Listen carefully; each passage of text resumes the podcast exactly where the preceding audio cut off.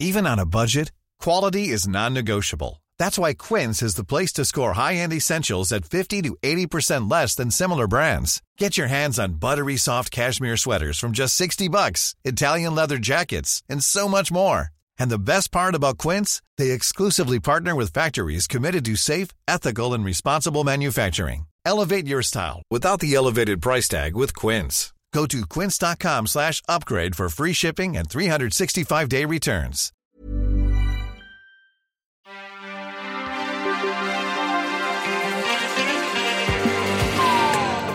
Et bienvenue dans Next Épisode, saison 2. Votre rendez-vous, ouais, c'est menaçant, je sais pas pourquoi. Votre rendez-vous consacré aux séries télé, un podcast de séance radio, la web radio du cinéma et en l'an de plus de débats, peut-être. Plus de respect, sûrement pas. Et plus tout, tout court. Parce que nous, on est comme ça.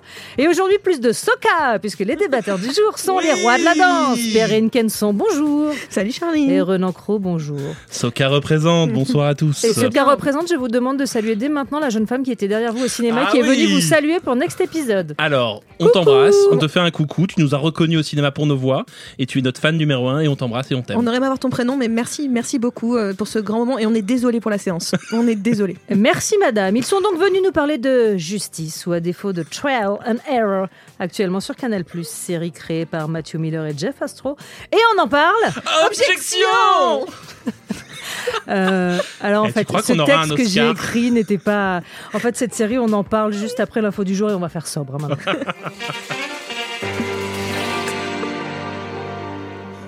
Viens voir le comédien.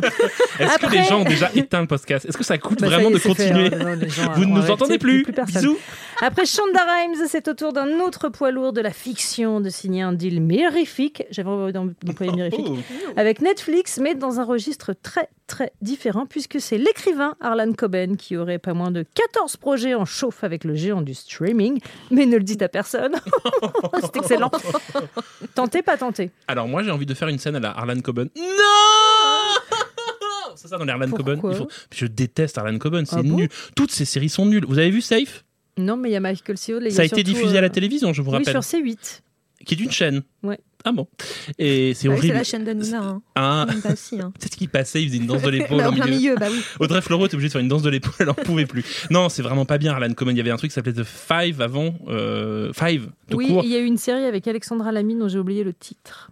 Une chance Un sur gars, deux. une fille Une chance sur deux. Ah, je crois qu'il y avait un truc comme ça. C'est Et pas l'embarras du choix. Non, Et, ça, et en, vraiment, ça ne, ça ne marche pas en fait son écriture en série. Moi, je, c'est un roi du best-seller, tout ça. Voilà, c'est des page turner, mais quand Guillaume Canet avait adapté Ne le dit à personne, en fait, il l'avait C'était bien. C'était bien, il l'avait réécrit et surtout il l'avait refaçonné, rebricolé. Le problème c'est qu'Arlan Coben c'est très programmatique et ça ne, ça ne tient pas la durée d'une série télé, en tout cas tout ce qu'on a vu. Euh, autant de projets avec Netflix, et Netflix les gars, mollo molito sur les, sur les auteurs quoi. Molo Molito. Et là je lance une un tendance, hashtag mollo molito. Euh, non mais... Monopolito, Morito. Mollo molito, morito. Euh, non mais c'est vrai, c'est-à-dire qu'ils ils prennent tout le monde et en fait ils vont leur faire faire des milliards de projets, puis la mo- c'est c'est comme en- les bébés tortues qui naissent, il y en a la moitié qui vont mourir, donc la moitié de ces séries va mourir et on aura que... Mais il y a Waouh.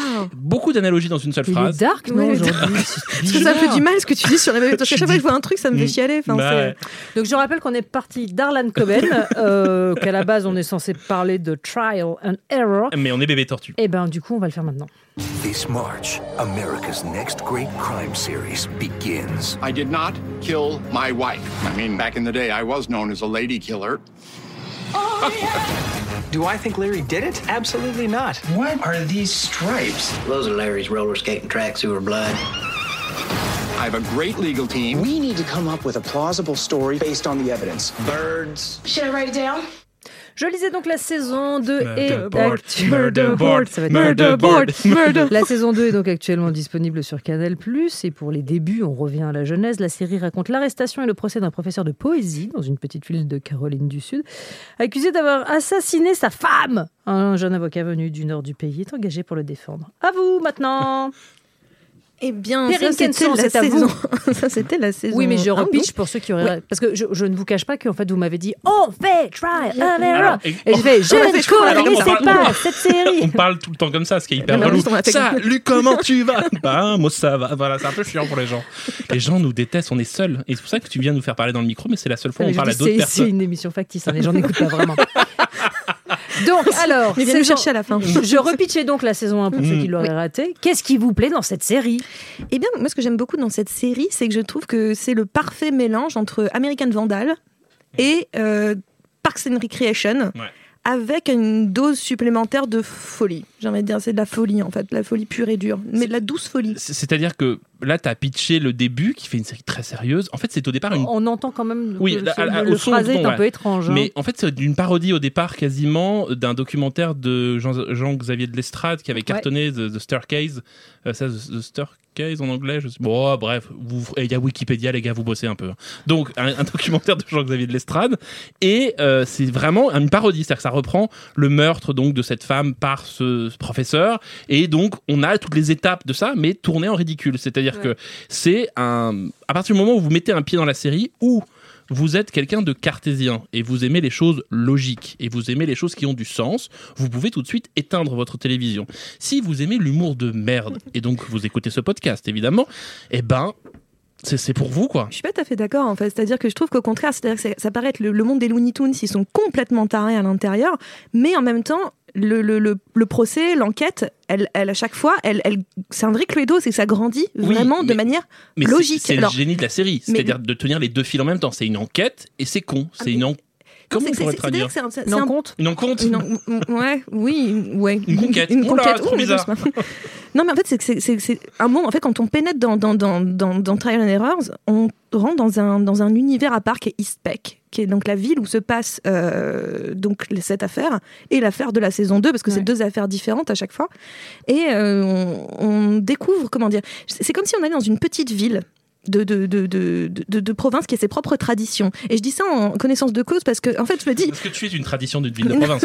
que- non, mais je me dis, par exemple, il y a tout un truc dans, dans la série où, par exemple, euh, on leur dit, bah, c'est euh, l'avocat qui vient de New York, qui donc enquête sur cette histoire, euh, dit, bah, c'est une affaire à la David contre Goliath. Et les autres sont là, genre, pardon? Ils font, bah, si, David contre Goliath. Enfin, le, voilà. Il fait, ah, David contre Glenn. Donc, ils ont leur propre univers à eux. Et à, et à chaque fois, on nous exp- par exemple, c'est une ville où on tire encore des boulets de canon. Oui, et pour- il pour- n'est pas étonnant que tu reçois. l'heure. Pour sonner l'heure. Ok, c'est les Monty Python en fait. Il y a un truc- il y a un truc ouais, un peu il y a à un la truc Monty de ça, Python. mais c'est les Monty La Python. meuf qui a décidé d'être désagréable. Ok, super. Non, mais Monty c'est ça, je pense que c'est l'humour des Monty Python avec une couche supplémentaire. C'est-à-dire, les Monty Python, c'est absurde et c'est enfermé dans euh, c'est, euh, le, le bureau des, des marches débiles. C'est-à-dire que c'est vraiment. Ouais. c'est un- là, c'est étiré sur un univers. C'est-à-dire que c'est poser des règles dans un univers et faire en sorte que, une fois que cette règle elle est posée, Mais c'est logique. c'est logique. C'est-à-dire que on nous explique, par exemple, donc dans la ville, il y a une règle qui veut que les femmes n'aient pas le droit de conduire. Et il y a eu une dérogation en 1800, je sais plus, enfin en 1900, je sais plus combien. En fait, une femme peut conduire si devant elle il y a un type avec un drapeau qui prévient qu'il y a une femme qui conduit. C'est débile, c'est con. Mais ce qui est marrant, c'est que quand on regarde la séquence, on fait ah, ah, c'est con. Sauf que à partir de là, à chaque fois qu'il y a une voiture et qu'il y a une femme, même au, au quatrième plan qui passe, il y a un mec qui fait Lady Driver. C'est hyper drôle. Et en fait, c'est ça, c'est qu'on intègre Je complètement. vois Charline qui fait des mots en disant mais qu'est-ce que c'est que cette série? À la Non, con pas du tout. J'essaye de rendre vos propos lisibles. Bon, je me dis pour l'instant, c'est pas gagné, mais euh, je, je suis, je, je, tiens, je tiens bon. Mais on intègre vraiment des règles euh, dans. dans, dans... En fait, c'est très dur d'expliquer pourquoi c'est drôle en vrai, Trial and Error. C'est-à-dire que c'est pas un humour où on pourrait dire genre ah cette réplique elle était très drôle ou euh, oh là là il y a une scène à un moment donné Mhm. c'est vraiment drôle. Non, c'est parce qu'en fait à partir du moment où on a on a ces règles qui se mettent en place, ça, on développe nous-mêmes une logique où on se dit tiens ça ça va être drôle parce que ça fait référence à tel truc qu'on a vu beaucoup plus tôt. Et en fait c'est-à-dire qu'on on a des, des C'est des running gags. Ouais, c'est des, vrais running gags, enfin, c'est-à-dire comme le jour de la marmotte, et bah, eux, ils ont le jour du, du, du, De du- l'élan. du mousse. Ouais. Et donc, une saison, un cas. Ouais, pour l'instant, donc la, la première saison, le, le personnage guest, c'est l'acteur euh, John Lithgow qu'on a vu pas mal chez Brian De Tu dis Palma. Go, toi Ouais. Dirais Lithgow, non Alors, dans la série, ils te disent light go, parce qu'à un moment, il y a une blague sur une light goat. Enfin bon. oui, voilà, il y a des blagues comme ça aussi. comme ça. Et dans la deuxième saison, c'est, j'ai oublié son nom, cette actrice géniale de comédie musicale. Ah la vache, on fait Mince, pas bien euh, notre boulot. Chinoway, euh, Christine Chinoway. Christine Chenowitz. Chinoway Oh, je ne sais pas. Chenowitz. Chenowitz, hein, Ah bon, voilà. Et qui, et donc dans la première, donc c'est ce type qui est donc accusé du meurtre de sa femme. Et je vous promets que dans les deux premiers épisodes, vous vous dites, ok, ça va pas tenir deux minutes et tout. Et à la, au bout du quatrième, vous dites, mais qui a tué cette femme? Est-ce que c'est lui? Est-ce que c'est pas lui? Je vous jure que la résolution est le truc le plus drôle que j'ai vu depuis très très longtemps. Mais c'est assez. Alors, du coup, attends, John Lithgow joue le mec qui est accusé de meurtre? Ouais. Ouais. Le, Et- mec qui est quand même le plus grand tueur de Dexter. Eh ben, évidemment. Ça joue quand même Bah, sur, voilà. des codes, sur des codes. Euh, Et surtout, il, a, il est fan de, dans la série, il est fan de roller. Il fait des rollers tout le temps et, c'est vraiment absurde. Et je vous jure que le- le- la résolution que vous avez donc à la dernière épisode de la saison 1, c'est tellement drôle, c'est tellement bien vu. C'est aussi une parodie aussi du système judiciaire américain, Ouais. de la télévision, puisque en fait c'est un faux documentaire. hein. C'est-à-dire qu'on suit ce jeune idéaliste avocat qui est en fait un, un, un teubé. C'est un gentil teubé, mais Nicolas D'Agosto? Ouais, il est très drôle parce qu'il a une espèce de, de sourire bright et il s'en Ouais. prend plein la gueule, mais vraiment, il se prend des tartes.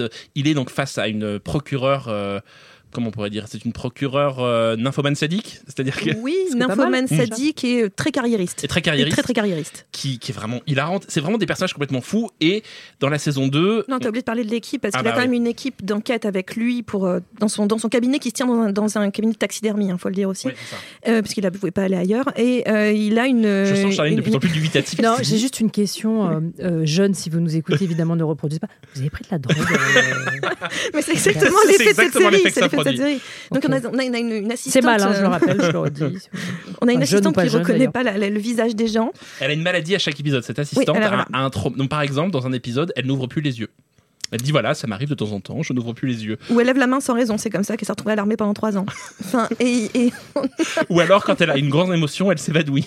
Et donc, ça donne des moments. elle rigole quand il faut pleurer. Ah oui, elle rigole quand il faut pleurer. C'est un grand moment où il découvre un cadavre et elle est pliée de rire. Et c'est, et c'est tellement débile. Je, vraiment, mais regardez ça, faites-vous du bien. C'est tellement et il y a drôle. Dwayne, Et il cette y a espèce Dwayne. de consanguin absolu euh, extraordinaire. Qui, est vraiment, et qui, donc, qui, qui fait partie de la police, qui fait un peu penser au personnage dans Scary Movie. Exactement. Voilà, qui s'appelait Dewey ou Dewey ou un truc comme ça. Et c'est vraiment, c'est la quintessence du débile. Et il est extraordinaire. Et notamment, c'est pour ça qu'on chantait ça, il y a un tableau, qui est donc le fameux murder board. C'est les, les tableaux, vous savez, dans les, dans, les, dans les séries où ils utilisent des fils, ils font des trucs. Ouais, pour faire voir Le comment progresse coupable, le- Coupable, ouais, ouais. machin. Et le tableau est toujours débile, saccagé par les mecs. C'est voilà. Et à chaque fois qu'ils le voient, ils sont tous là en train de faire Murder board, murder. Ils font des danses et tout. C'est hilarant. Et surtout, ce qui est vraiment génial, c'est que plus ça avance, plus l'intrigue, en fait, est Se épaisse.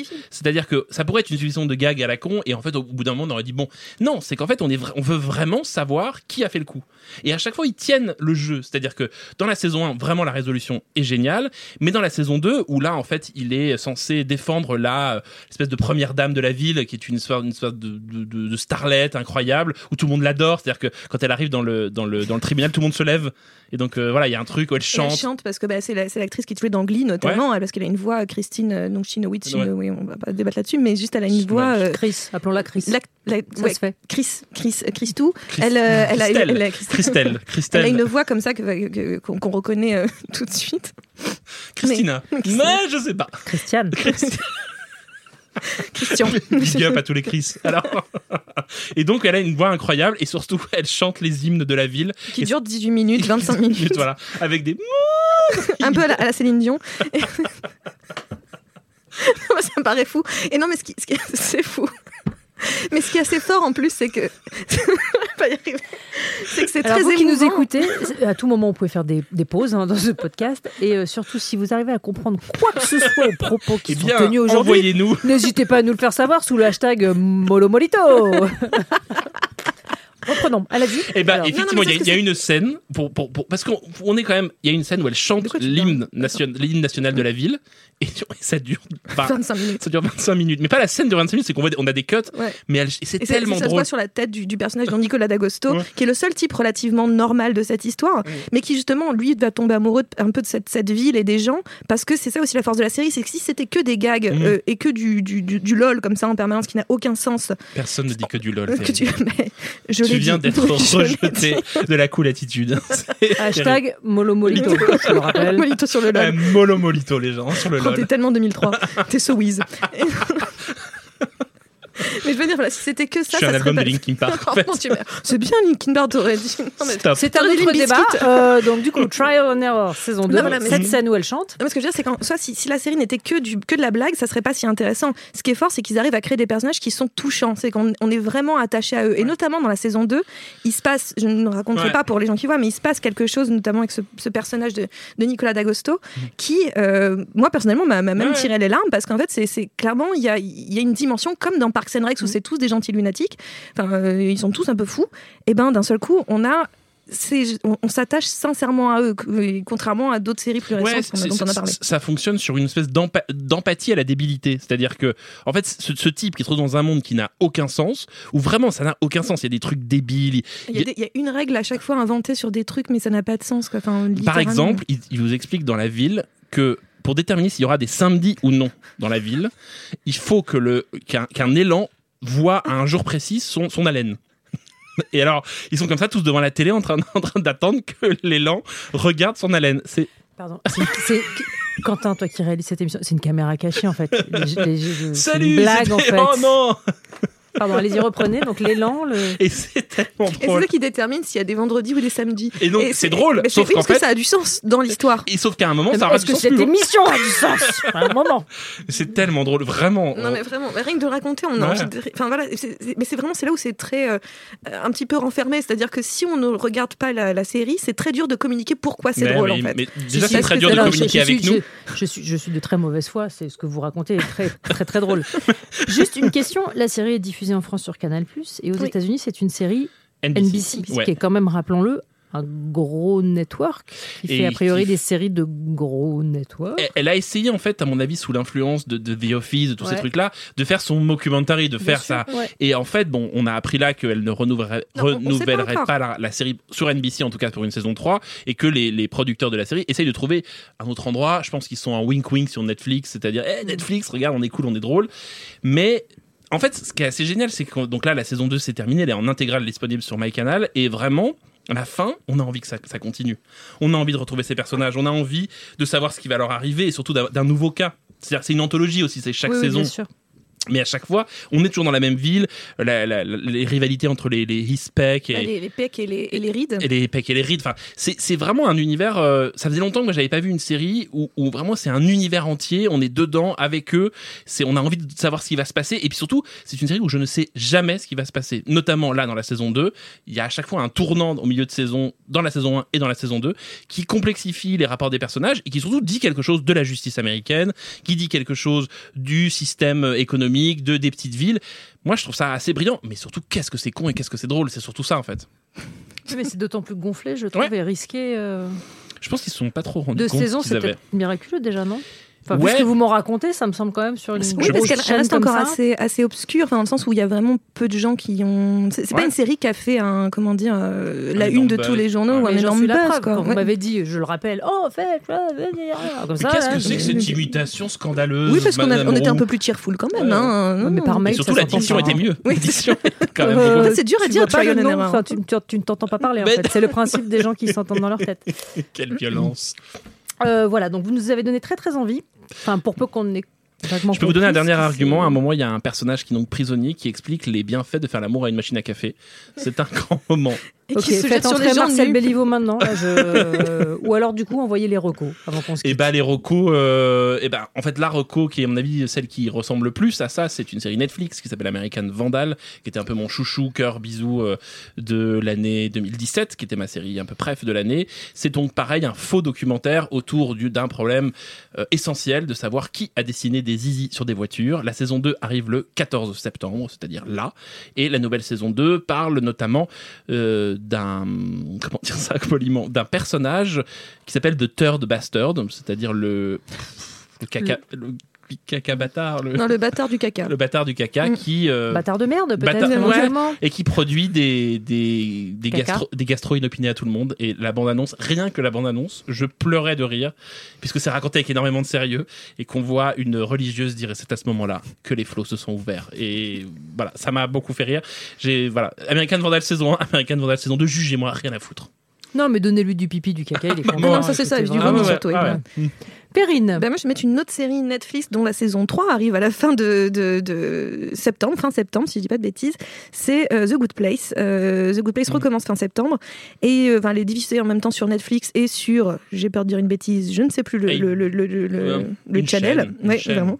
Et mes résultats, enfin. un et- épisode par semaine un épisode par semaine, mais ce qui est bien avec The Good Place, c'est que c'est donc on est c'est une série de, Michael Schur et qui a eu beaucoup de mal à démarrer. Mais ce qui me fait penser par rapport à, Trial and Error, c'est que aussi dans The Good Place, on est dans un univers dont, les règles se définissent au fur et à mesure, qu'on découvre au fur et à mesure, avec des personnages attachants, une espèce de folie latente euh, euh, constante et euh, des shifts, en- enfin, au bout d'un moment, il faut juste comprendre que le, le monde va tourner en permanence, qui va se rebooter tout le temps. Ce qui est aussi un petit peu le cas de Trial and Error, qui se permet de se rebooter à des moments. Donc c'est pour ça que c'est pour moi très proche avec cette idée de, de, de grain de folie. Et euh, voilà, c'était une série qui était vraiment, qui est vraiment très Puis c'est chouette. hein. deux séries qui ne sont jamais euh, prévisibles. On ne sait jamais où, vraiment où elles vont. Non, parce que justement, comme elle a cette capacité de, se rebooter et Mm. d'inventer des règles au fur et à mesure qui deviennent d'un seul coup, euh, qui se créent comme une constitution, et à la fin, on, Et- pourra en tirer un bouquin, quoi. Et d'être étonnamment sérieuse à un moment. Oui, Et puis d'avoir des, des- vraiment des moments d'émotion, Ouais. c'est ça qui est vraiment très Mm. fort dans les deux.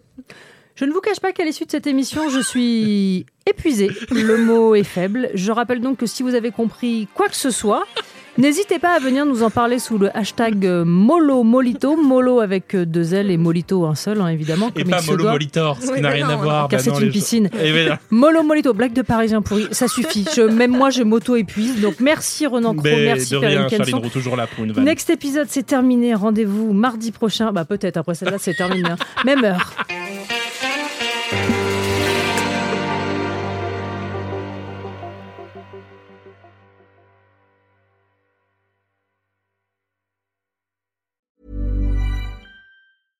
When it comes to your finances, you think you've done it all. You've saved, you've researched, and you've invested all that you can. Now it's time to take those investments to the next level by using the brand behind every great investor, Yahoo Finance. As America's number one finance destination, Yahoo Finance has everything you need, whether you're a seasoned trader or just dipping your toes into the market. Join the millions of investors who trust Yahoo Finance to guide them on their financial journey. For comprehensive financial news and analysis, visit yahoofinance.com, the number one financial destination, yahoofinance.com.